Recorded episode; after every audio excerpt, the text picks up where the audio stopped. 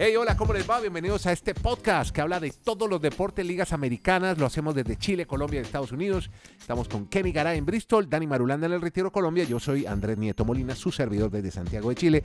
Y hoy llegamos al episodio número, Dani, comenzando semana 834, Andrés. Y como comenzamos semana, primera semana de NFL, y obviamente vamos a hablar de NFL, lo tenemos de hashtag, de tendencia. Son temas de conversación en plataformas digitales y aquí, a través de otra plataforma digital vía streaming, conversamos sobre eso. Pero empecemos hablando de NFL, semana 18, donde lo más destacado lo cuenta ya Dani Marulanda, el que más sabe sobre esta primera semana y las dos sorpresas con dos equipos los Steelers y los Gigantes. Dani, ahora sí, en forma NFL, se fue primera semana. ¿Qué más? ¿Qué más, Andrés? Abrazos para todos. Una maravilla arrancar la semana y con la NFL y pues destacando lo más sorprendente de esta primera semana. Capítulo aparte de los Steelers. No eran favoritos, se enfrentaban al actual campeón de la conferencia americana, a los Bengals, que obviamente los vimos en el Super Bowl, pero fue una jornada fatal para Joe Burrow. Cuatro intercepciones, ha sido el peor partido de su carrera desde que está en la NFL y Steelers teniendo tantas deficiencias, tanta complicación en la parte ofensiva, sobre todo con la posición de quarterback. Y Trubisky ahí los fue llevando y a la postre pues un partido muy dramático que se fue a tiempo extra, que fallaron patadas definitivas, pues el equipo de los Steelers a la postre pudo ganar con Boswell en el tiempo extra y nadie imaginaba que en el primer partido de esta confrontación, pues porque se enfrentan obviamente dos veces al año, en Cincinnati los Steelers ganarían ese compromiso. Es el gran, la gran sorpresa para mí, creo, Andrés Kenneth, de, la jornada, esa victoria de los Steelers. Y también la de los Giants. ¿Quién imaginaría, Kenneth? Creo que nos va a expresar algo al respecto de que los Titans fuesen a perder el primer juego frente a los Giants. Era una de las apuestas más difíciles de, de pronosticar porque los Giants, hay que destacar sobre todo lo de Shaquan Barkley, el corredor, el corredor, el running back. Incluso hasta lágrimas se le vieron en algún momento del partido, porque este muchacho llegó a la NFL para ser una estrella como corredor, pero tuvo una lesión muy desafortunada. Algunos pensaron que incluso de pronto no podía volver a, competir. Y esta temporada ha arrancado con una magnífica actuación. Le dio el triunfo realmente a, a este equipo. Y también vean las imágenes en el, en el vestidor, en el camerino del entrenador Dable, bailando con todos los muchachos como si tuviera el swing de los negros. Eh, baila muy malito. Malito para bailar. Medio tieso, ¿no? Pero, pero, pero se ve muy, muy compenetrado con todos los muchachos de los Giants. Y los Titans, la gran pregunta que le queda es a Tannehill. Pues no comete errores, no comete embarradas, pero es que no da el paso al frente este, este quarterback. Ya lleva 10 años en la NFL y yo lo digo es porque ahí está detrás Willis, que lució muy bien en la pretemporada el coreback novato. Vamos a ver qué pasa con los Titans. Este es el podcast. La sacó del estadio. Bueno, Kenny, que ayer tuvo mucha actividad, narró dos juegos, ni más ni menos, el de los Dolphins con los Patriots, el de Bill Belichick, y después a segunda hora se fue con el juego entre Dallas y los Bucaneros de Tampa. Así que felicitaciones, Garay, que crack, como siempre, y dos juegazos le tocó a usted ayer, y también sus impresiones de esta primera semana en Bristol, Connecticut, USA. ¿Cómo anda, Kenny? Es una bendición, Andrés, hacer lo que nos gusta, claro, y qué bueno contar con ustedes siempre. La sacó del Estadio Podcast desde Alaska hasta la Patagonia, desde Arica hasta Punta Arenas.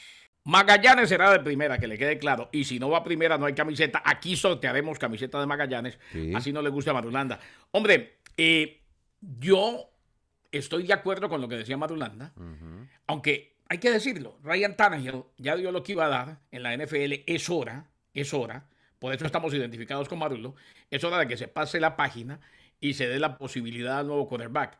Y por lo demás, pues lo de Patrick Mahomes, espectacular. Eh, quiere volver a su más alto nivel, como si el nivel hubiera sido bajo la temporada anterior. En todo caso, él, sabe que cometió algunos errores que le costaron a su equipo.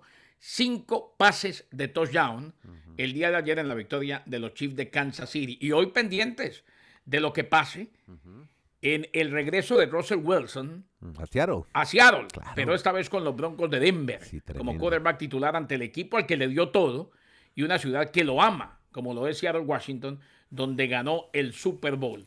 Esto de abrir eh, los ojos el domingo, estar vivo, darle gracias a Dios por la vida y porque llega el primer domingo de la NFL no tiene precio. Exacto. Nada se compara. Así como para mí nada se compara en el fútbol.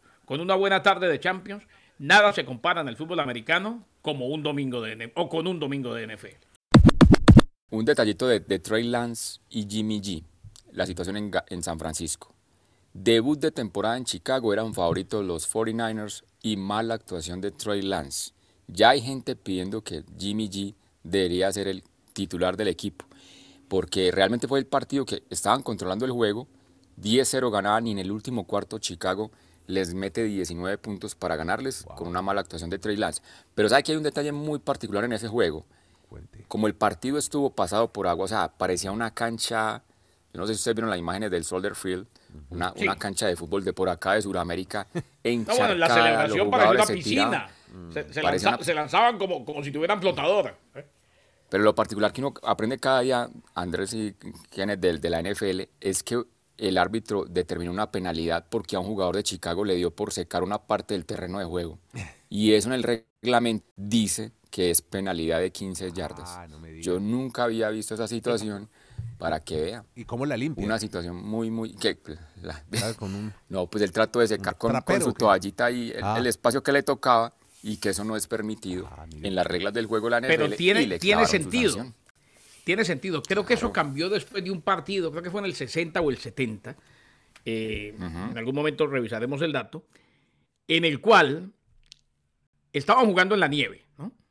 Y ya había pateado el equipo, iban- creo que iban a tiempo extra, y ya había pateado el equipo visitante. Y pateó ahí en la nieve. O sea, terminaron fallando la patada. Y el entrenador del equipo local le dijo al del estadio, vea, ahora cuando pateemos antes, entre usted hasta allá con el tractorcito, con el con la máquina Y y limpie, limpie, y limpie, el, el- el sector donde va a patear. Y terminaron ganando el partido. Claro, Entonces claro. ahí vino la queja. Nadie puede, si no tiene la autorización del árbitro, interferir con las condiciones del campo de juego, así sea para arreglarla. Así Le es. puede decir al árbitro y el árbitro determina. Porque ahí, con esa viveza del equipo local, limpiaron la nieve y ganaron el partido en ese espaciecito. Bueno, de algo sirvió. Venga, Y, a- Vanay- y ayer, y ayer otra, otra, y no sé si Dani la había visto, yo sinceramente no lo sabía. ¿Cuál? Y creo que muy poca gente lo sabía porque los relatores en inglés eh, tampoco lo tenían presente. Cuando quedan dos minutos y hay un fumble, un balón suelto, Sí.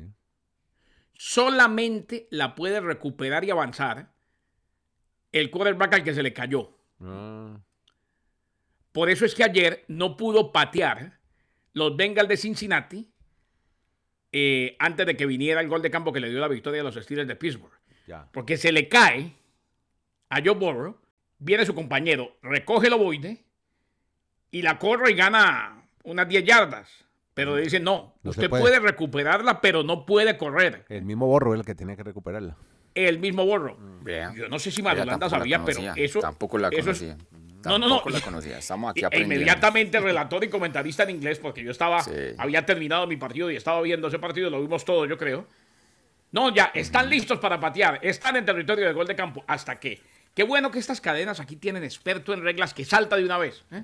Sí, a explicar. E- claro. E inmediatamente salió desde la cabina y les dijo no.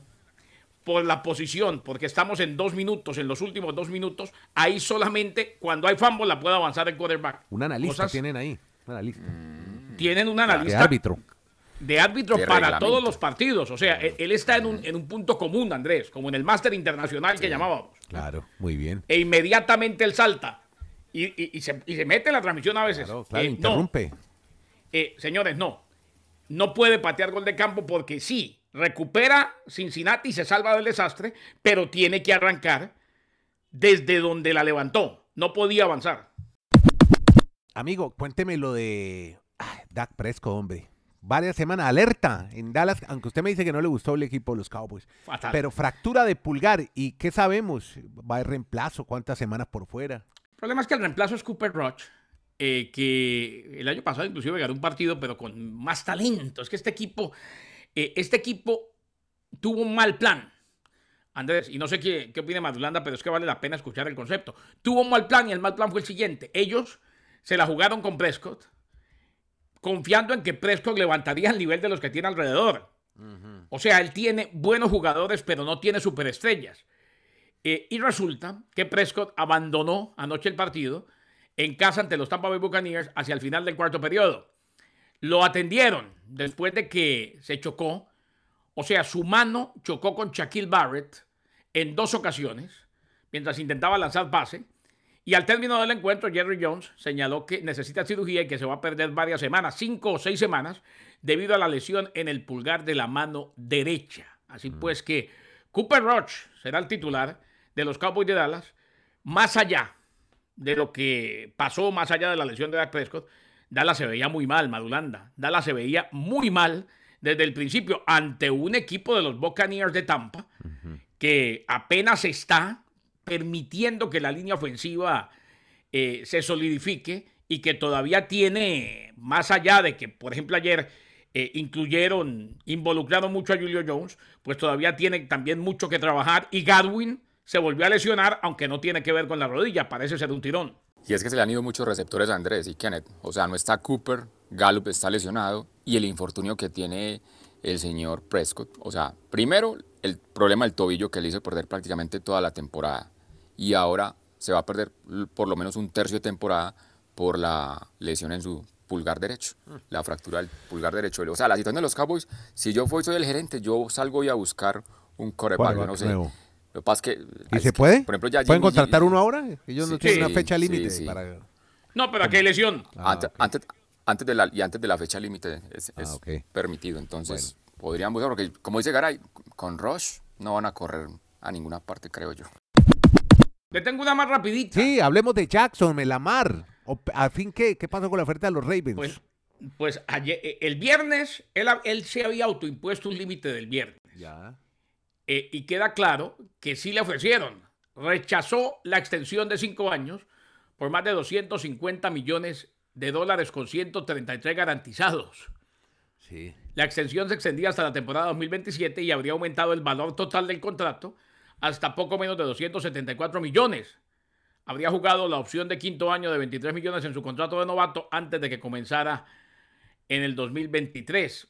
Así pues que lo que hace es que rechaza, que juega su último año de contrato y simplemente confía en lo que puede hacer esta temporada. Eh, hay cosas que no se entienden. Los quarterbacks no bajan de valor. Por el contrario, suben y suben y suben y suben y los contratos para los buenos quarterbacks son cada vez más grandes. Y los Ravens, pues, ofertaron, pero no era lo que él quería.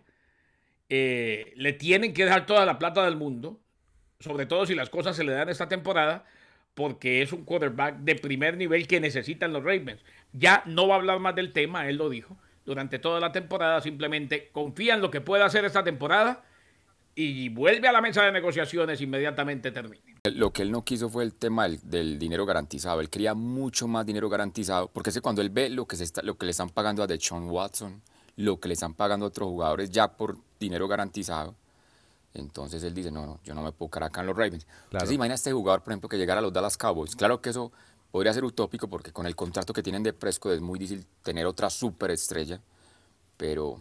Y Prescott, y Prescott con todo y el contratón que tiene, es un quarterback... Mm bueno, no, No es top, no es top, pero no es élite. No es top. Eh, ahora, e, el pobre Jackson, Andrés, en este último año de contrato gana solamente 23 millones.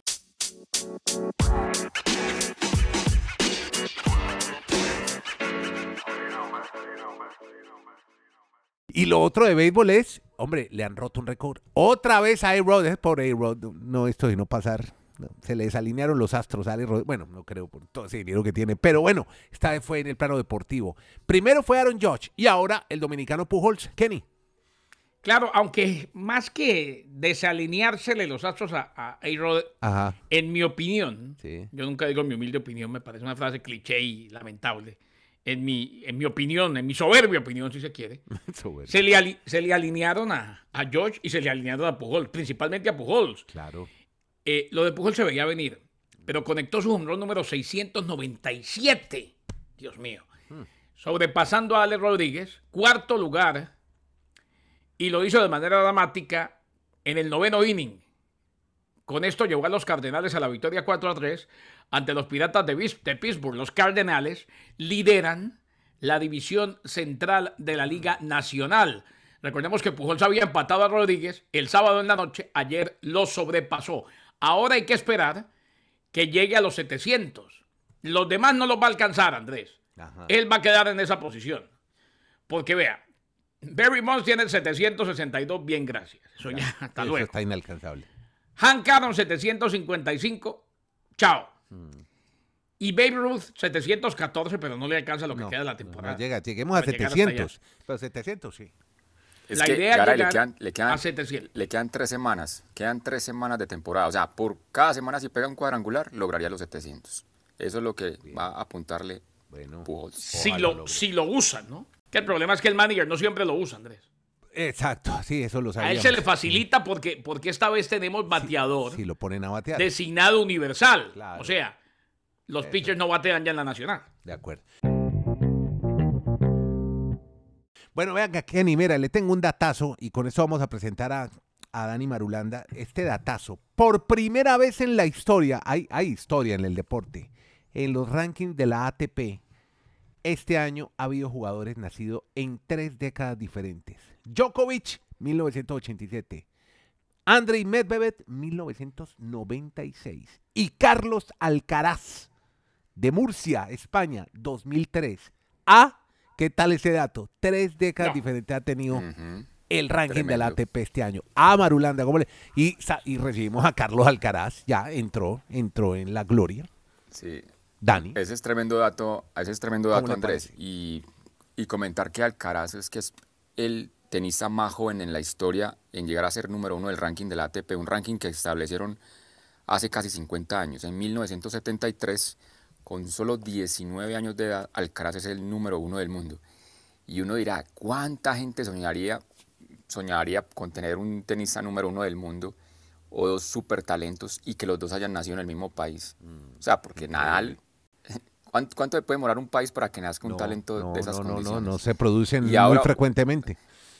Y Entonces, exacto, con esa mentalidad, es que a, a mí lo que más me llama la atención de este muchacho es a esa edad, esa mentalidad tan ganadora y Sí. esa fortaleza mental tan fuerte, estilo Rafa Nadal. Exacto.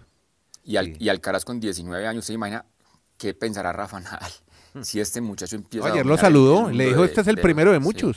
Lo saludó por Twitter, Alcaraz Por dijo, eso. este es el ¿Qué- inicio qué, apenas. ¿Qué tal que, qué tal que por allá en el 2040 estemos hablando de que este muchacho haya batido todos los récords de Nadal? No, ¿En impresionante. qué quedaría Es que son la situación de 19 don Rafa? años. Dani no ha llegado Sí. al, Y a la segunda década.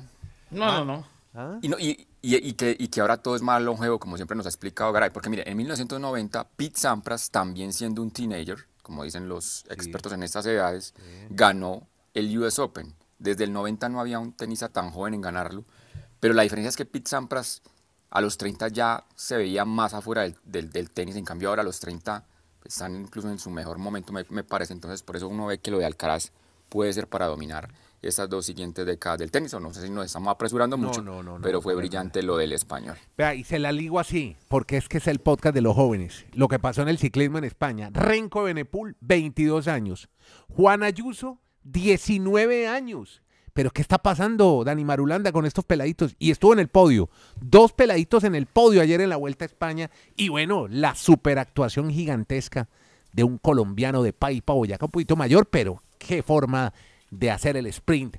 Sebastián Molano. Recordarlo mucho a usted, que nos viene hablando de Remco, de Remco, Renko, desde, que arrancamos el podcast. Sí, sí, Lo que yo no sabía, Andrés, es que, es que Ah. Andrés, yo no sabía que habían pasado más de 40 años. Desde el 78 un belga no ganaba una grande. Sí.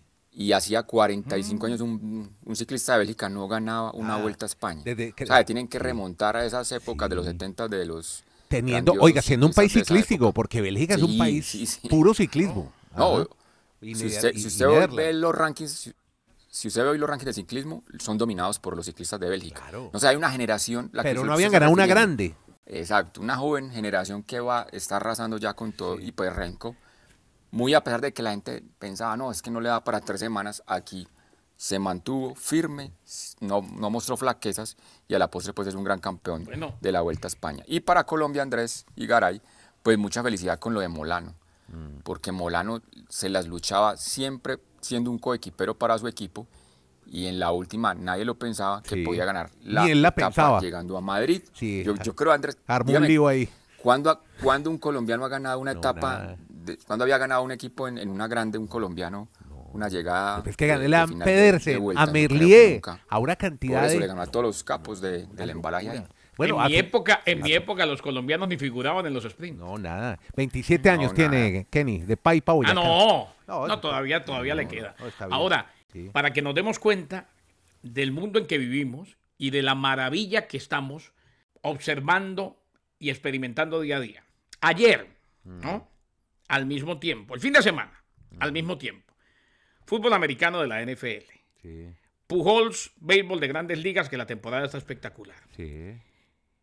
Molano, el colombiano, ganó la última etapa de la Vuelta a España y ustedes destacan también la juventud. Mm, Alcaraz ganó en el US Open de Nueva York. sí, Mientras se jugaba la NFL y en casa llena en Las Vegas, sí.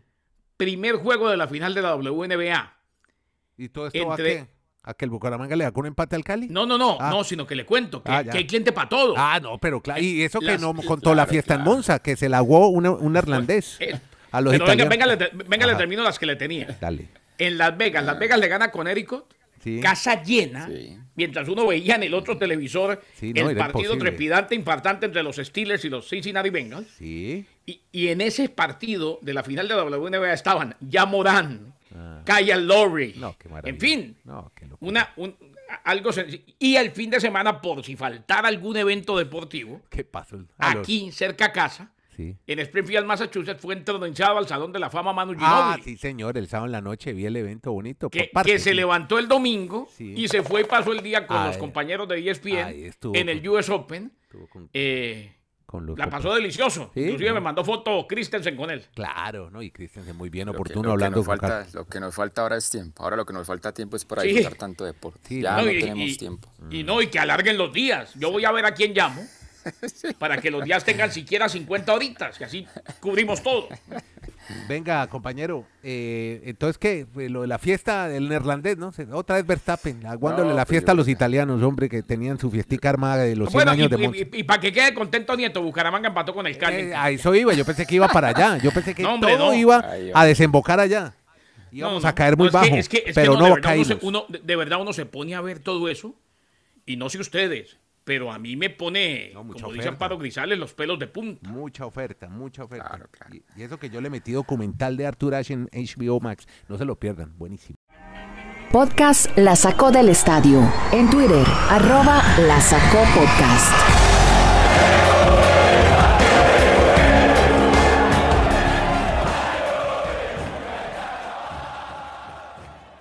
Hágale con Bueno, su Fórmula 1, hombre, a ver si Rematemos pues con la Fórmula. Ajá. Pues antes desde el viernes yo creo que estábamos ya muy pitonizos. O sea, yo creo que no había que tener una bola de cristal para saber que era muy probable que a Ferrari le iba a aguar la fiesta Red Bull con Verstappen.